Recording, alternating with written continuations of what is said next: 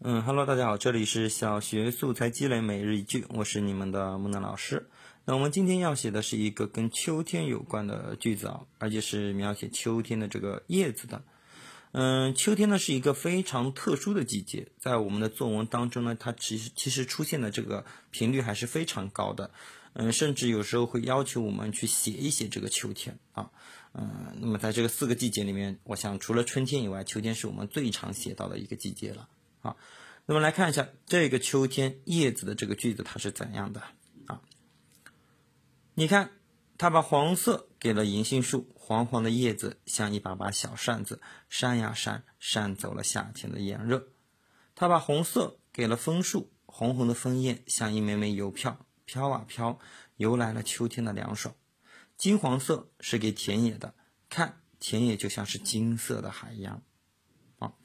好了，这个句子呢就到这里结束了。这个句子其实，在木南老师眼里，我觉得它其实并不完整，应该后面来看田野金色的海洋怎么怎么样，后面应该再补充一下，可能会嗯更加好。而且它的这个句子的句式可以整理一下，变成一个嗯整体的一个排比句，我觉得可能会。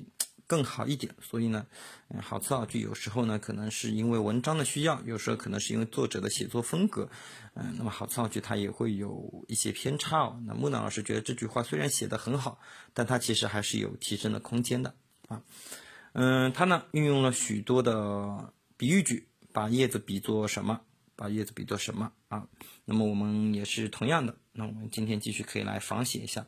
那刚才忘了说啊，这个句子我觉得四年级、五年级去仿写会比较合适一点啊。我们来看一下木兰老师呢，用它来描写了一个春天啊。你看，他把绿色给了柳树，绿油油的叶子像一帆帆小船，飘呀飘，飘向春天妈妈的怀抱中。他把粉色给了桃花，粉红的桃花像一只只小精灵，跳呀跳呀，跳进了盎然的春天里。灰褐色是给大地的，遍地像是褐色的地毯，哎，木老师后面也没有写啊，因为木老师是参照他的这个句式去仿写的。那如果小孩子们，我们小朋友们如果有更好的想法，可以把这个句子给补充完整。嗯，我觉得五年级的孩子把它补充完整也并不是特别难的一件事情啊。那我们可以自己去考验一下自己啊。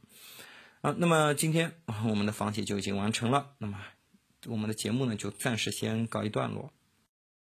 最后呢，木南老师给大家准备了我们小学各年级段的精炼的笔记和同步的课后训练，大家可以添加我的微信好友免费获取。